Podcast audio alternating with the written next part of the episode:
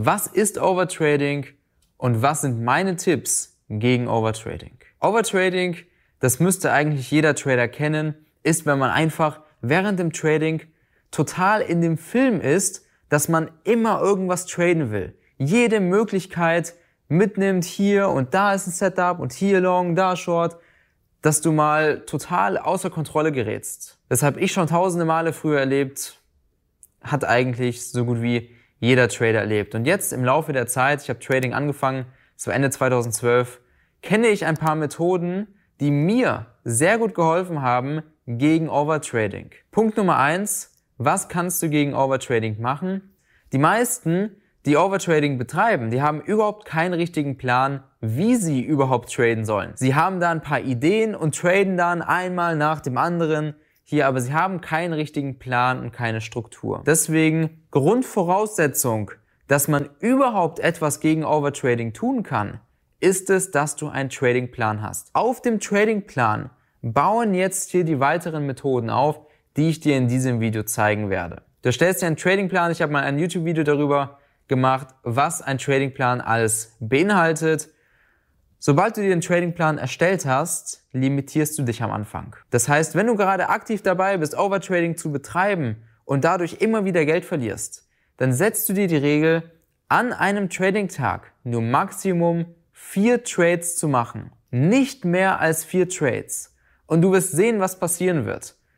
Was bei mir zum Beispiel der Fall war, dass ich mich dann nur noch auf die bestmöglichen Trades konzentriert habe. Ich habe dann nicht mehr jede Möglichkeit wahrgenommen, sondern nur noch die Möglichkeiten, in denen alles gepasst hat. Kontext, Wahrscheinlichkeit, Location, Uhrzeit, alles hat einfach gepasst. Das sind die Trades, die wir haben wollen. Im Trading wird nicht unbedingt durch eine hohe Trade-Frequenz Geld verdient. Je weniger Trades du hast, desto höher ist deine Trefferquote, weil du dich eben nur auf die besten Trades fokussierst.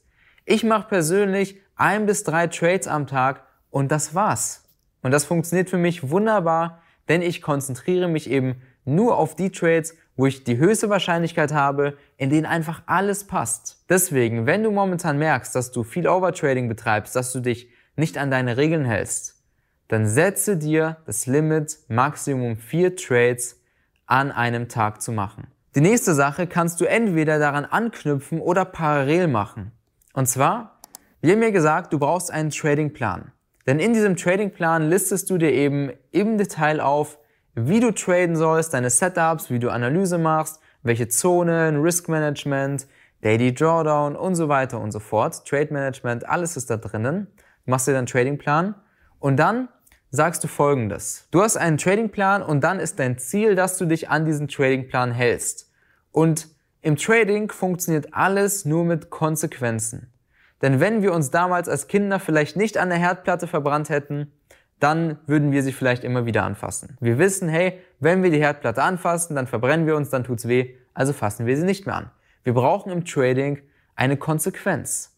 Und eine Konsequenz kann zum Beispiel sein, dass du deiner Frau, deiner Freundin, deinem Lebenspartner oder vielleicht einem guten Freund, dass du ihm jeden Tag entweder in Live oder per PayPal von mir aus ein, eine bestimmte Summe an Geld gibst, die dir wehtun würde, wenn sie weg ist. Da musst du dir jetzt mal überlegen, welche Summe würde dir denn wehtun, wenn sie weg ist? Welche Summe ähm, kannst du zwar aus dem Fenster schmeißen, so nach dem Motto aus dem Fenster schmeißen, aber dass es dir trotzdem noch weh tut. Und dann machst du folgendes. Du gibst dann deinem Lebenspartner oder deinem guten Freund über PayPal oder Live, gibst du ihm eben die Summe am Anfang des Trading-Tages von dir und erst wenn du dich am Ende des Tages komplett an deinem Tradingplan gehalten hast, dann bekommst du die Summe wieder zurück. Wenn du dich nicht an deinen Tradingplan gehalten hast, dann ist das Geld eben weg und am nächsten Tag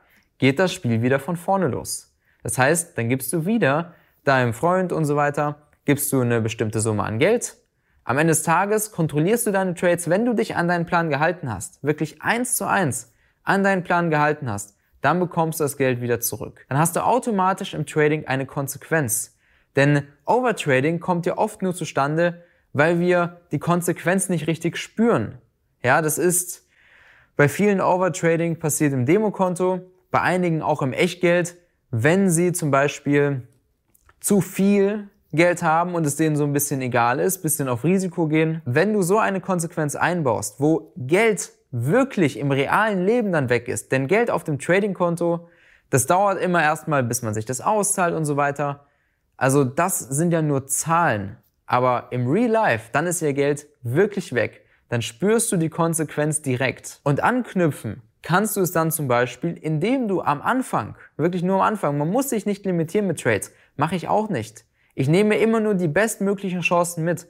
Aber damit wir uns im Kopf darauf trainieren, nur die besten Chancen mitzunehmen, baust du in deinen Tradingplan ein, dass du nur Maximum vier Trades am Tag machst. Das baust in den Tradingplan mit ein, mit deinen ganzen Regeln und wenn du dich daran gehalten hast, bekommst du das Geld zurück. Und wenn du merkst, hey, du hast es langsam gelernt, dich nur an die bestmöglichen, nur die bestmöglichen Chancen mitzunehmen, dann kannst du ja diese Limitierung aufheben. Ich habe ja selber auch keine Limitierung drin. Weil dann ist unser Gehirn darauf trainiert, so nach 30 Tagen ist unser Gehirn darauf trainiert, Gewohnheiten zu adaptieren.